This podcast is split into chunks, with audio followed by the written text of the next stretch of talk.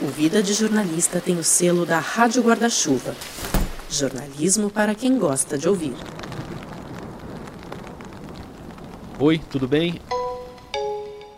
Eu sou o Rodrigo Alves, esse é o Vida de Jornalista e esse episódio especial está sendo publicado no dia 12 de junho de 2020, data que marca os 20 anos do sequestro do ônibus 174, caso que ficou muito conhecido no Rio de Janeiro e terminou de forma trágica com uma ação desastrosa da Polícia Militar que causou a morte de uma refém, a Geisa, e do sequestrador, o Sandro, que tinha sobrevivido à chacina da Candelária sete anos antes. Para marcar essa data, o Vida republica aqui o episódio que documenta aquela cobertura no dia 12 de junho de 2000. Foi o segundo episódio da série Memórias, publicado em 2019, com bastidores de coberturas históricas do jornalismo brasileiro. Eu conversei com a Mariana Gross, que hoje é apresentadora do RJ1, o telejornal local da Globo na hora do almoço, mas naquela época, quando aconteceu o sequestro do ônibus, ela era uma iniciante ainda trabalhando na rádio e ela foi a primeira pessoa a chegar no cenário do sequestro porque ela estava indo fazer uma pauta ali perto, uma pauta numa papelaria. O episódio que você vai ouvir agora não é exatamente igual ao que foi publicado originalmente no dia 16 de agosto de 2019, porque eu regravei todas as minhas locuções. Era uma coisa que me incomodava um pouco nesse episódio. Por algum motivo não intencional, a minha voz ficou muito grave e eu falei de forma muito lenta. Acho que isso acabou adicionando uma dose extra de drama no episódio que não era necessária. Então, depois, até se você quiser comparar, pode ir lá no episódio original, ele continua publicado. Mas esse aqui é como se fosse uma versão remixada e remasterizada com áudio redondinho. Eu lembro que eu gravei a abertura do episódio lá no local onde aconteceu o sequestro, então, obviamente, esse áudio original está mantido. E as partes em que eu tô na entrevista com a Mariana também são originais, mas as locuções, os offs, né, como a gente chama, esses são novos. Se você ouvir até o fim, lá na parte final eu ainda volto para atualizar com uma coincidência incrível que aconteceu quando eu publiquei o episódio no ano passado e acho que valia a pena registrar. Agora você fica então com a Mariana Gross e os bastidores da cobertura do sequestro do ônibus 174, que hoje completa 20 anos.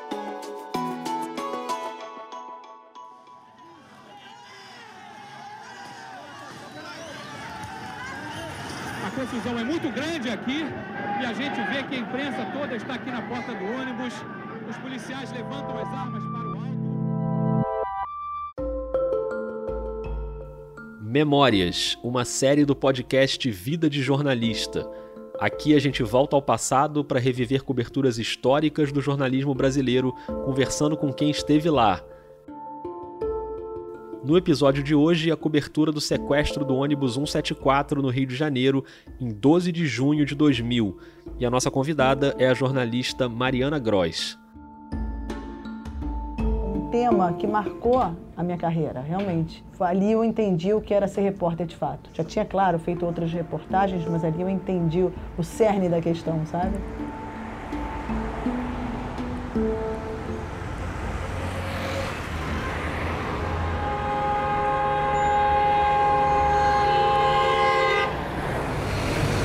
Eu tô aqui no meio da confusão do trânsito do Rio de Janeiro. Na verdade, esse som que você tá ouvindo podia ser gravado em qualquer lugar da cidade, né? Mas eu tô aqui na rua Jardim Botânico, na esquina com a rua Doutor Neves da Rocha, que é bem em frente ao Parque Laje.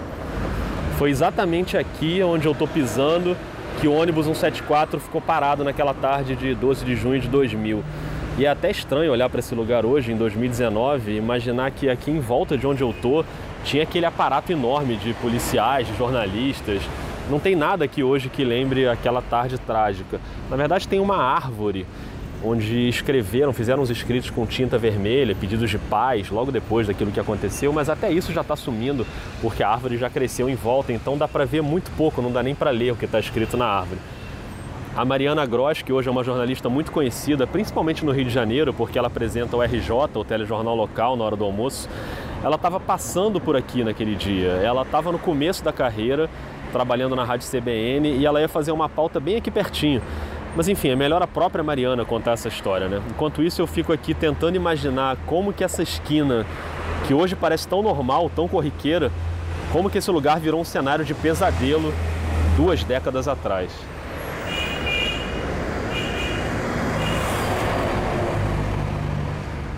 Aquele episódio aconteceu, eu tinha 21 anos. eu então estava começando é, na carreira, já tinha feito outras coberturas importantes, assim, de acidentes e, e afins, mas nunca tinha uma, feito uma cobertura de sete horas. Né? Foi uma cobertura de sete Essa horas. cobertura de sete horas que a Mariana cita reuniu ali no Jardim Botânico vários jornalistas, mas o que me chamou a atenção quando eu estava decidindo qual seria a melhor maneira de contar essa história foi que no caso da Mariana, ela não foi designada para essa pauta.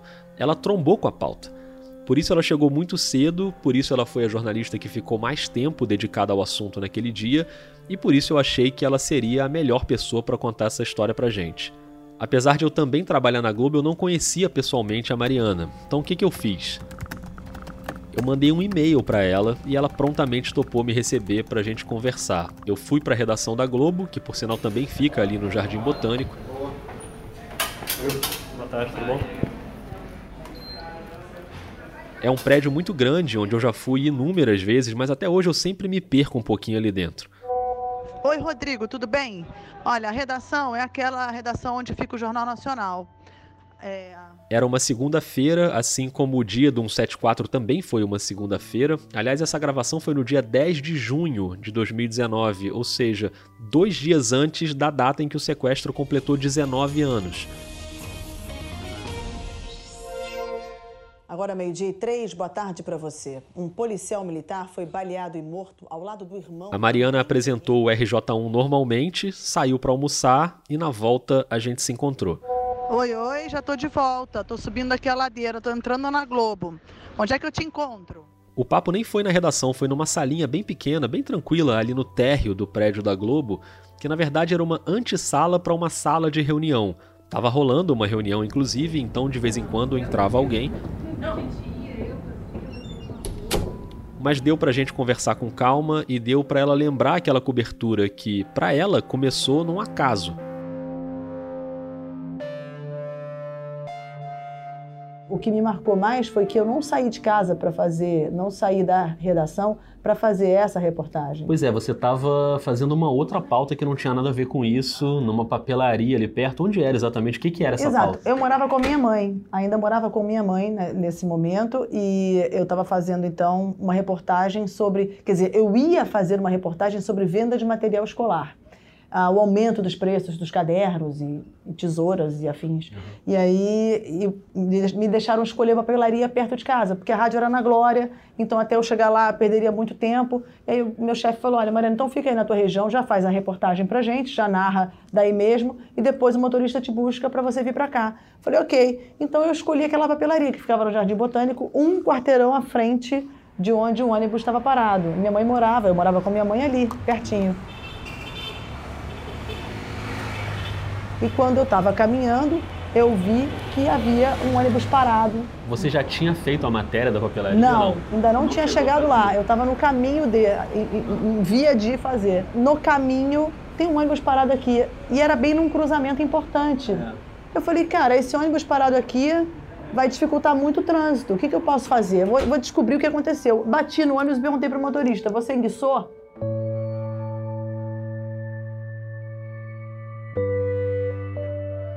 Para quem não é do Rio, vale explicar que a Rua Jardim Botânico é uma das principais ruas da zona sul da cidade e um ônibus parado ali no meio era o suficiente para dar um nó no trânsito. Por isso a preocupação inicial da Mariana. Só que o que ela achava que era o motorista, na verdade não era, né? Motorista não estava mais, não tinha Você motorista. Bateu na porta do ba ônibus. Bati. Quem me recebeu foi o, o Sandro, o que Sandro. naquela altura eu não sabia o nome dele. Né? Eu... O nome dele era Sandro Barbosa do Nascimento, ele tinha 21 anos, era um morador de rua, nascido em São Gonçalo, na região metropolitana do Rio. O pai dele abandonou a mãe dele quando ela ainda estava grávida, e aos 8 anos ele viu a mãe ser assassinada na favela onde eles moravam. A partir dali, ele foi morar na rua, depois se viciou em cocaína, ele roubava para comprar droga, nunca se alfabetizou, e para ter o que comer, ele passou a frequentar a Igreja da Candelária, no centro do Rio, e foi lá que ele sobreviveu à chacina de 1993, em que oito jovens foram assassinados. Sandro tinha 15 anos na época. Naquela segunda-feira, ele se drogou durante a manhã. Ele tinha tentado trocar um revólver calibre 38 por mais droga, mas não conseguiu. E foi com esse revólver que ele entrou no ônibus 174, que fazia o trajeto Central Gávea. Ele pulou a roleta, se sentou. Só que o revólver estava à mostra e um dos passageiros notou, fez sinal para uma viatura que estava ali perto. Rolou um pânico, o motorista e o cobrador conseguiram fugir do ônibus, alguns passageiros também, mas vários outros ficaram dentro do ônibus como reféns. E foi esse cenário que a Mariana encontrou, só que ela ainda não sabia de nada daquilo. Não tinha ideia, não tinha ideia do que estava acontecendo ali. Era um ônibus parado com alguns poucos passageiros, com um olhar meio assustado, mas eu achei que podia ser de, um, de uma situação de um ônibus parou e a gente vai ficar aqui esperando muito. E aí eu resolvi bater no vidro. O Sandro é que me respondeu: sai daqui, eu vou matar todo mundo. Era uma frase meio nesse sentido, assim, Pela sai daqui, janela pela janela do ônibus, com aquela, aquele boné meio camiseta enrolado na cabeça. E aí eu me afastei, liguei pra rádio, mas na hora engraçado eu não me assustei, porque é uma, uma cena corriqueira do Rio, um assalto a um ônibus, né? E aí eu liguei pro meu chefe e falei, olha só, vamos, vou fazer um flash aqui, porque tá tendo um assalto aqui no Jardim Botânico no ônibus. Ele falou, ah, tá beleza, vai fazendo então essa cobertura, depois você faz, ainda falou assim, depois você faz o, a papelaria. Eu falei, ok. Mal saber ele é. na repercussão que ia ser essa, essa reportagem. E eu fiquei ali, eu conheço bem a região, porque eu nasci e sempre morei ali, então eu sabia de onde, onde eu poderia ficar em melhor ponto, isso facilitou também. Quando você chegou ali, já tinha gente de imprensa ali também chegando Não, perto? não tinha ninguém. Tinha um carro da Globo, uma geradora que a gente chama, um ca- carro grande desses, com um satélite em cima, que o Flávio, inclusive conheci ele depois, Aham. o Flávio, que, era, que é funcionário da, da casa aqui, ele também, voltando de uma reportagem, ele notou um ônibus parado. E ele resolveu parar a geradora para fazer as imagens. Então tinha essa geradora parando, Entendi. Mas ainda sem repórter. Aí em seguida começou a chegar a polícia. Sempre atrás da nossa tem que ir pro canal, então. Tá, segurança de vocês mesmo. Atenção aí, ó. E cercou o local e eu, por sorte, por conhecimento também da região, eu fiquei num ponto, é, o ônibus, eu via o ônibus, a lateral dele, a lateral direita dele, olhando o ônibus para frente, né, para Aham. Jardim Botânico, eu via o tempo inteiro a lateral direita dele, onde estavam os reféns sentados, e o Sandro também fazendo uma ação mais ali à direita do ônibus, não o lado do motorista, o lado direito mesmo. E ali você não tinha mais acesso depois que fecharam. Então eu fiquei nesse quadradinho ali, Aham. nesse quadradinho entre o ônibus e a rua Lineu de Paula Machado. E quando foi que você teve ideia de que não era um assalto simples e que era uma coisa maior? Eu ali? comecei a ter ideia quando o tempo começou a passar e, e o caso não se resolvia. Em meia hora eu vi que realmente, e assim, as pessoas começaram a chegar, todas as emissoras começaram a chegar, e o BOP começou a se posicionar, os atiradores de elite no Parque Lage, nas coberturas dos prédios. Naquele momento, o cerco policial estava todo armado e a imprensa já transmitia tudo ao vivo, pelo rádio, pela televisão. As entradas da Mariana Gross na CBN e na Rádio Globo não estão mais disponíveis, não tem mais esses áudios, mas dá para achar vários trechos da cobertura ao vivo da TV, por exemplo. A Globo News já tinha uma repórter no local, que era a Vanessa Rich. Ele está irritado com a presença dos jornalistas e dos policiais que tentam negociar. Até agora, o ônibus não foi invadido, mas ele continua no banco do motorista com a arma apontada para uma das reféns. Os outros reféns continuam no ônibus.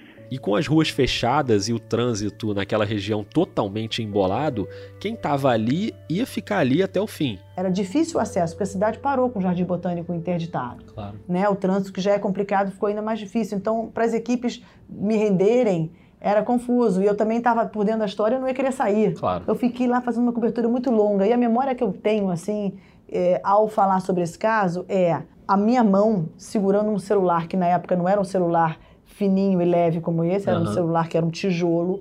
E eu segurava aquele celular durante horas para entrar no ar. E aquilo começou a me dar um, um semi-reumatismo, entendeu? Minha mão estava, tipo, dura.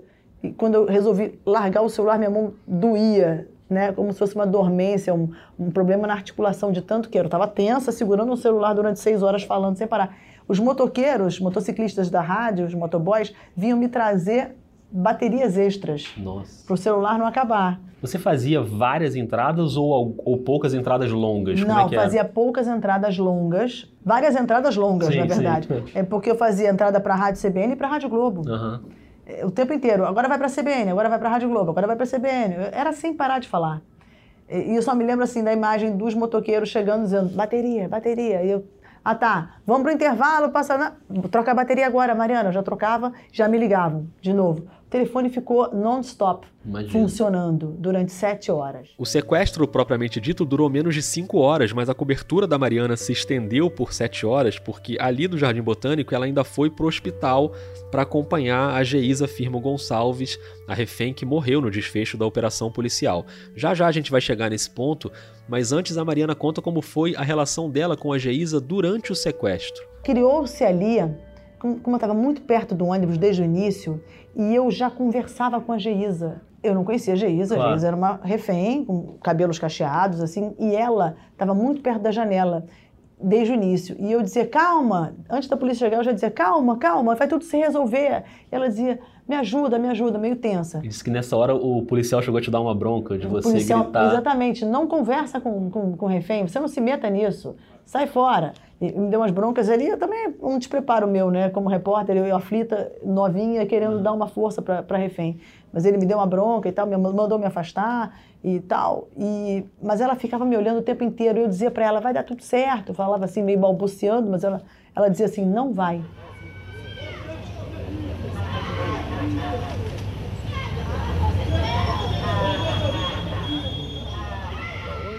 Se ela tivesse a noção de que não ia dar certo. Ela teve uma intuição ali estranha, porque ela dizia: não vai, eu vou morrer aqui. Eu dizia: não vai, não, que isso? Depois eu descobri que Geisa tinha a minha idade exata, que a Geisa ela estava grávida.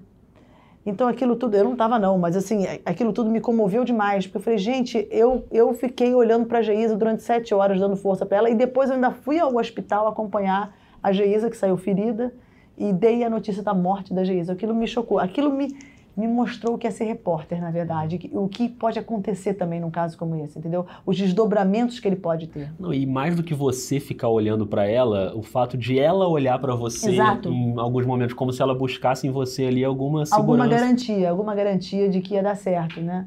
E eu não fazia televisão, ou seja, ela não conhecia é, minha cara. Claro né? Mas a gente criou realmente um elo, uma coisa. E até hoje eu lembro do olhar dela. E por isso que eu me arrepio falando sobre isso, né? Faz tanto tempo, mas eu ainda me arrepio quando eu falo da Geisa. Um troço maluco mesmo.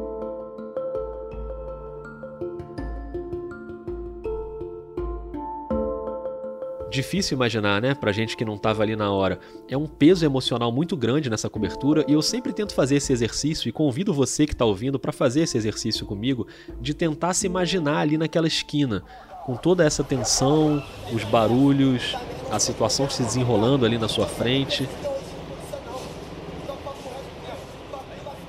E além de tudo isso, você tem que cuidar de uma questão técnica, né? De exercer a profissão. Você está ali para reportar. Então imagina a dificuldade, por exemplo, de apuração para conseguir informações, até com os policiais, que certamente estavam muito tensos ali na hora. E os jornalistas, inclusive, com uma limitação física de espaço, porque estava todo mundo ali espremido e não dava nem para se mexer muito.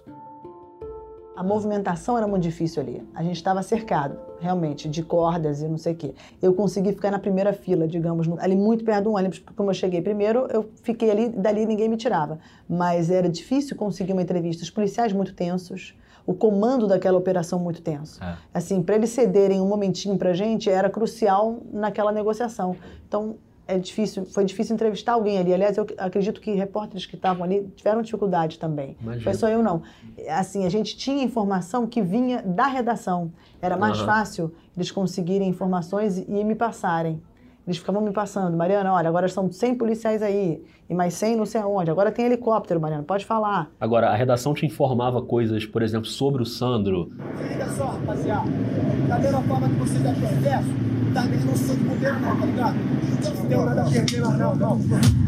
Que ele tinha sido sobrevivente da chacina da Candelária. Candelária exato. Isso a gente só foi descobrindo depois. Uhum. Tanto que se você pegar o áudio da minha cobertura, né, ela vai mudando. Ou seja, eu dizia o bandido, o bandido, o bandido, daqui a pouco eu já dizia o Sandro, uhum. o Sandro, o Sandro. Já tínhamos o nome. O Sandro de 20, tanto, né? o Sandro que foi sobrevivente. A gente já, foi, já ia incrementando a, a cobertura com dados que iam chegando.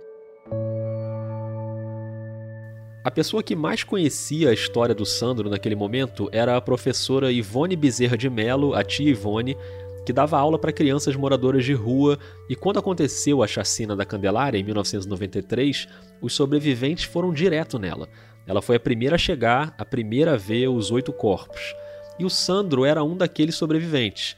Ela deu vários depoimentos depois do sequestro, inclusive esse que a gente vai ouvir agora no documentário Ônibus 174, dirigido pelo José Padilha.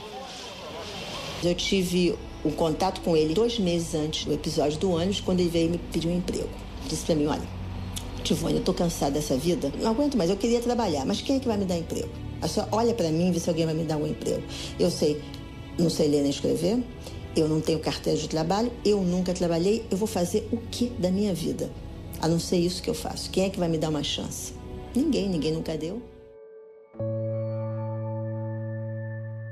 E você chegou a entrar algumas vezes emocionada no ar? Sim, teve um uhum. momento tenso que ele colocou a arma na boca da, da, da refém, é. né? Não, teve um outro momento também que ele simulou que tinha matado uhum. um dos reféns e deu um tiro lá dentro. Foi. Deu outro tiro, deu outro tiro. A gente não sabe se foi numa refém ou não. Essa é a Vanessa Rich reportando para Globo News. Deu outro tiro em direção ao chão do ônibus. A gente não tem a exata noção se foi na refém ou não momento em que. Essa é a Luana Belmont, uma das reféns. Ela explicou como foi esse momento da simulação. Uma encenação que ele disse que iria fingir que estava matando a Janaína. Foi a hora que ele deu o tiro. Nessa hora ele rolou no lençol, fez ela ajoelhar e deu um, botou o revólver do lado direito da cabeça dela, mas apontou para o chão e atirou. É óbvio que tudo isso só ficou esclarecido depois que acabou e a Janaína apareceu. No meio da confusão, a jovem que teria sido baleada se levantou. Estava viva. Na hora, para quem estava ali na cobertura, o Sandro tinha matado uma refém. E aquilo me chocou. Porque aí eu falei, cara, eu presenciei a morte de alguém na minha frente, a sangue frio. Aí me chocou. Imagina, uma menininha não tinha se formado ainda, tinha um ano e meio de faculdade. Eu liguei pro meu chefe falei, Mauro, pelo amor de Deus, cara, ele matou a refém na nossa frente. Ele falou, Mariana, Mariana, fica firme, você está numa cobertura importante, segura e conta o que você está vendo. Vai entrar no ar agora. 3, 2, 1. Pum. Entendeu?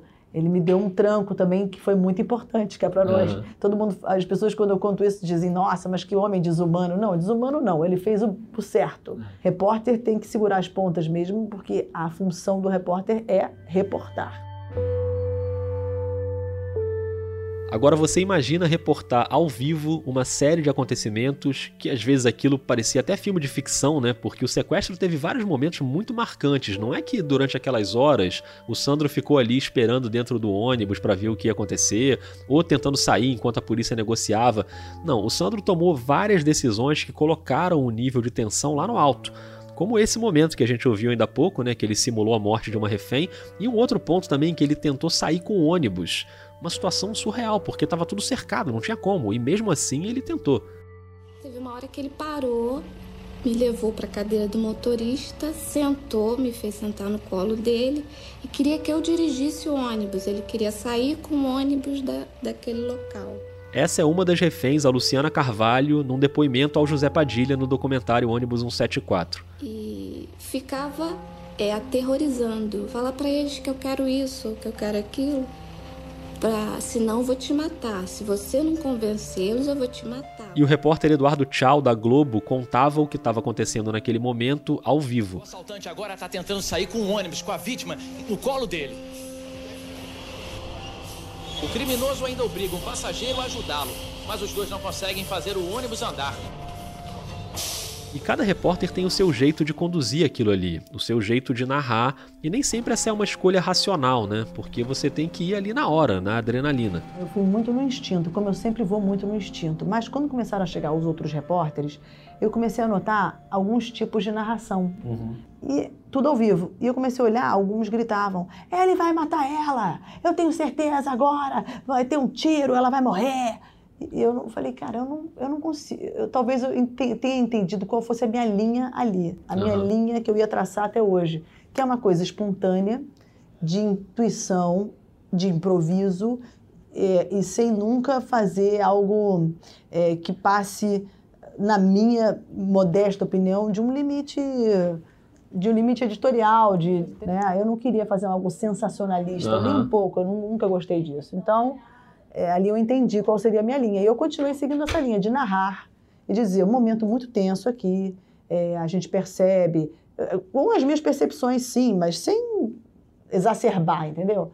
é um momento tenso aqui, a gente vê a fisionomia da refém, ela está realmente muito nervosa, os policiais têm uma movimentação agora, dando uma energia, mas sem dizer, e agora, uma movimentação de policiais. Eu não estou criticando quem tenha feito isso, Claro. cada um tem um estilo, Ah, claro. mas eu descobri que ali que o meu não era esse.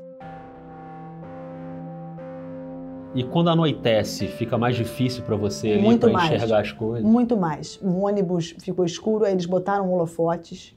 Eu me lembro que prenderam holofotes num poste, prenderam holofotes, na- acho que numa planta do, do Parque Lage também. Enfim, tentaram iluminar de tudo quanto foi jeito, até a rua, para facilitar a ação dos policiais. Mas, assim, quando o desfecho se dá à noite, as imagens não são tão claras, né? O desfecho daquela operação policial, como todo mundo sabe, foi uma tragédia completa. Faltando 10 minutos para as 7 da noite, o Sandro desce do ônibus usando a Geisa como escudo e o policial do BOP, Marcelo Oliveira dos Santos, que estava escondido em frente ao ônibus, ele avança e atira contra o Sandro usando uma submetralhadora. Mas ele erra o tiro e acerta a Geisa de raspão no queixo. A reação do Sandro é disparar a arma e ele dá três tiros nas costas da Geisa. Tudo isso aconteceu em poucos segundos e os jornalistas eles veem tudo aquilo ali de perto, mas no meio de um enorme tumulto, né? A confusão é muito grande aqui e a gente vê que a imprensa toda está aqui na porta do ônibus.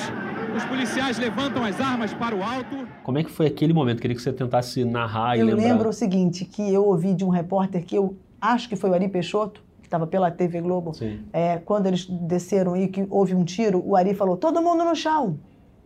E a gente então se, se esquivou e se abaixou, porque quando deu um disparo tão perto, a gente estava perto, né?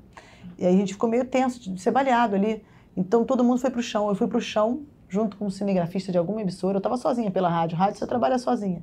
E aí eu fui para o chão, e aí, mas olhando assim, e aí já vi o Sandro sendo levado para um camburão da polícia e os vários policiais montando em cima dele, a porta se fechando e o carro indo embora. Essa imagem eu vi mesmo, claramente. E a Geisa ferida, sendo carregada mal e porcamente por, também por um policial que botou ela numa ambulância e ela foi levada. Fecha, fecha fecha aí, fecha aí. Fecha aí, Sai, porra, sai! Sai, sai! Sai! Sai, porra! Vem, meu irmão!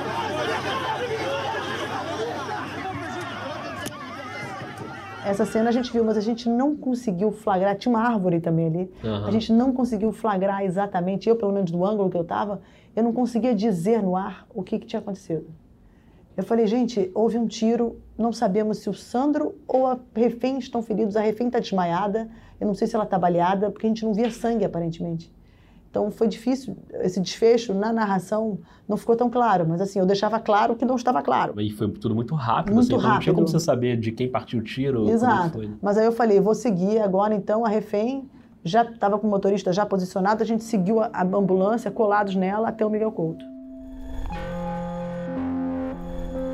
E naquele momento, já com quase 5 horas de cobertura, a Mariana passou pela situação mais difícil emocionalmente, que foi noticiar ao vivo a morte da Geisa, aquela refém que tinha a mesma idade dela, 21 anos, e com quem ela tinha, de certa forma, criado uma conexão ao longo do sequestro.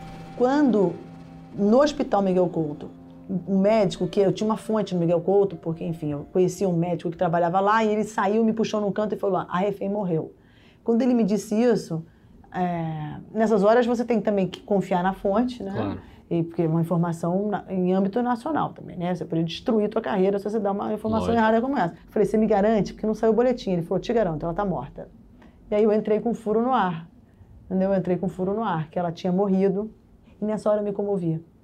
É assim, me comovi mesmo, porque é, eu era muito jovem. Claro. É, não tinha ainda essa, essa carapaça. Então eu ali, minha voz embargou, mas eu dei a notícia, mas embargou.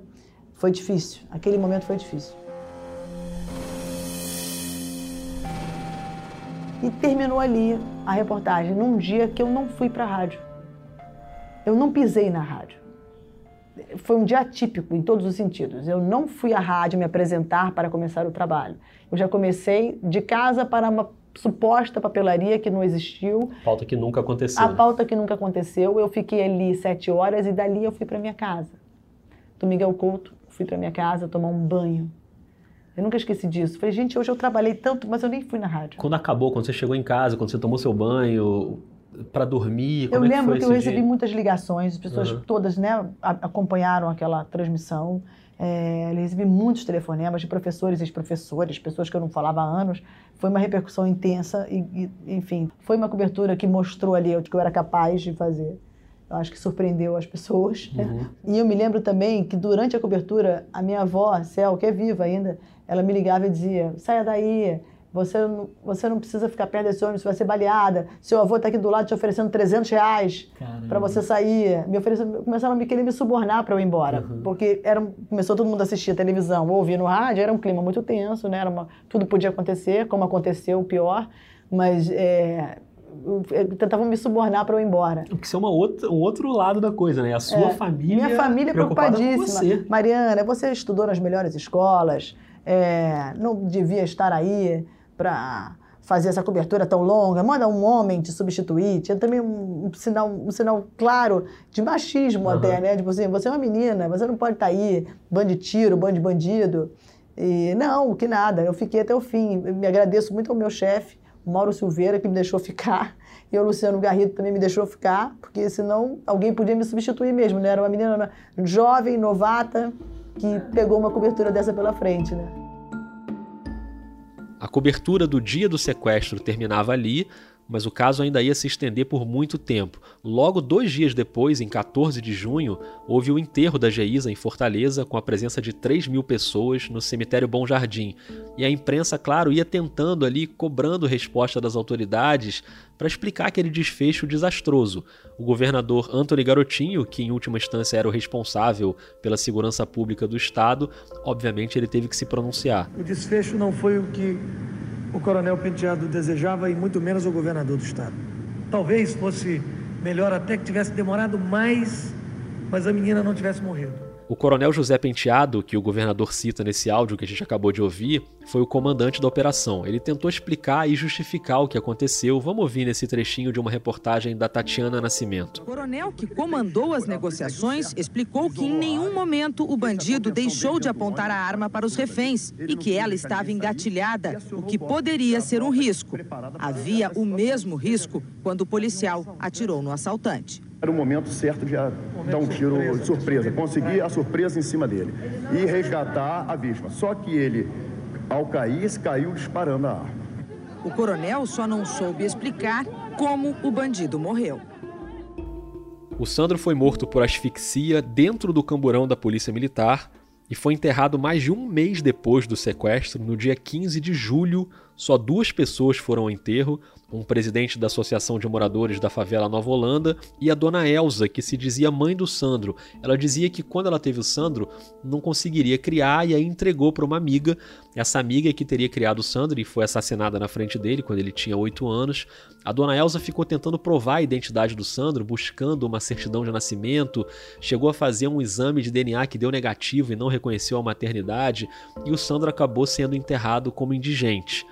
Os policiais que mataram ele foram julgados e absolvidos. Cinco policiais, um capitão e quatro soldados que acompanharam o bandido no camburão da polícia até o hospital Essa é a repórter Lília Teles. estão presos no batalhão acusados de homicídio. O soldado Marcelo Santos, que atirou contra o assaltante, não foi detido. Ele foi afastado do trabalho nas ruas até que terminem as investigações. Esta semana, a justiça absolveu os policiais. Por quatro votos contra três votos, os senhores jurados, quanto ao acusado Ricardo de Souza Soares, negaram o quesito pertinente à autoria, absolvendo. E quanto aos réus Flávio Duval Dias e Márcio de Araújo Davi, também por maioria, decidiu-se pela absolvição. A gente ouviu a juíza Maria Angélica Guedes, do quarto tribunal do júri, lendo a sentença, e ela mesma lamentou a decisão dos jurados. Né, os jurados entenderam que o Sandro morreu de qualquer outra coisa que não de asfixia. Isso a gente tem que parar e pensar. Porque senão nós vamos voltar à barbárie. E isso nós que somos, representamos o poder constituído, nós que formamos a sociedade, nós que tivemos a oportunidade de estudar, nós que tivemos a oportunidade de ter proteínas para pensar, a gente tem que parar e pensar e começar a agir de uma forma cidadã, de uma forma respeitando a nossa Constituição, respeitando o indivíduo, tentando salvar os santos.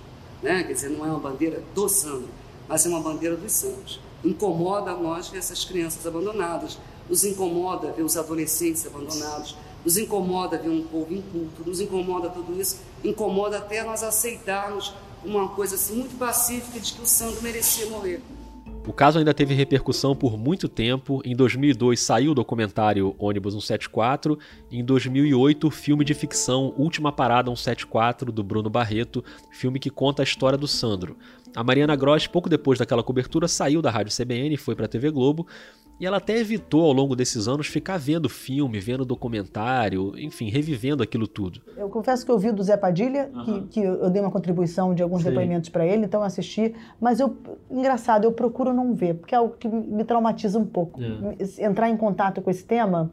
São tantos temas até hoje tão difíceis que eu tenho que, que noticiar, que quando ah, surgiu um novo filme sobre um 74 não me atrai tanto. Uhum.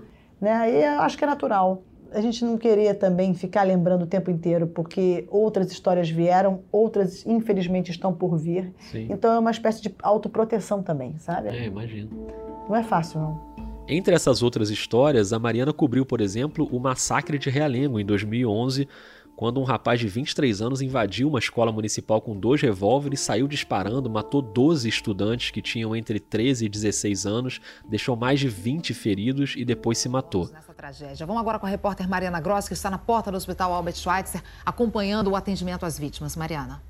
Ana Paula, são duas entradas aqui no Hospital Albert Schweitzer. A gente está em frente à entrada da emergência. É por aqui que os parentes dessas crianças estão sendo recebidos. Eles estão sendo levados para o último andar do prédio, no auditório. E lá eles recebem as informações, a informação de que uma das crianças morreu agora há pouco. Foi dada para um casal. A gente ouviu daqui de baixo os gritos da irmã dessa menina que teve a confirmação da morte. A gente realmente é uma, é uma cena muito triste, Ana Paula. A gente ouve os pais desesperados, muitos deles, no último andar, ao receber a notícia da morte de seus filhos, tiveram que descer aqui para a emergência para receber atendimento. Os médicos, a gente viu vários médicos chorando aqui. Eles saem. Assim como poucos meses antes de Realengo, ela tinha ido até a região serrana do Rio para cobrir as enchentes devastadoras que mataram quase mil pessoas. Obrigados.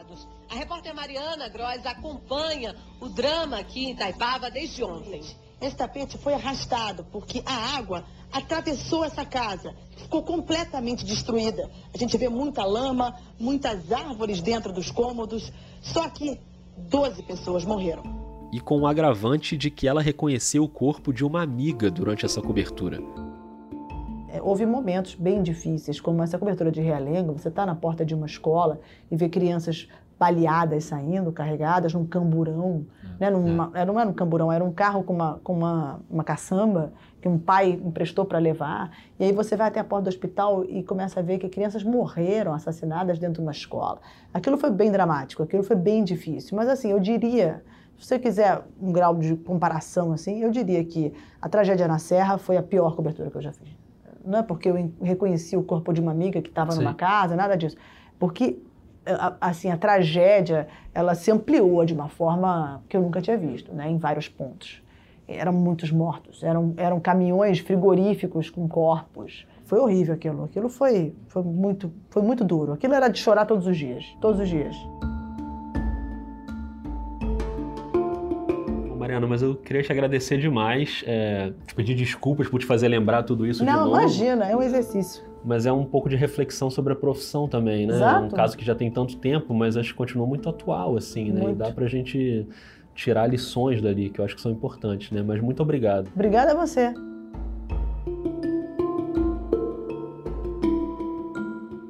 Esse episódio foi publicado originalmente no dia 14 de agosto de 2019 e ele estava no ar como o episódio da semana e os ouvintes do Vida comentando ali, relembrando o caso.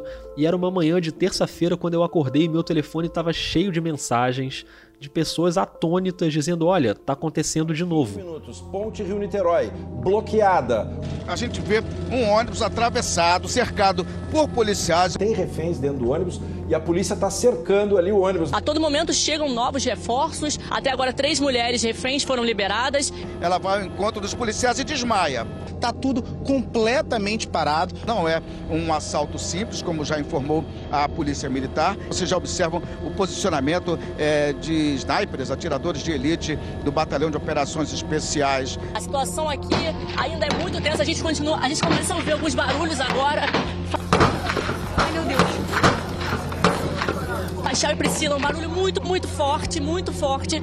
A gente se abaixou aqui agora. O atirador de elite em cima do caminhão do Corpo dos Bombeiros, ele fez um, um sinal de comemoração.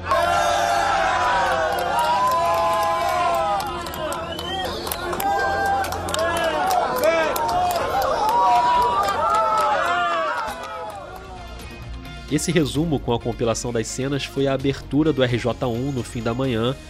E quem estava lá apresentando o jornal? 11 horas 48 minutos, RJ1 começando mais cedo. Bom dia para você. Terminou depois de.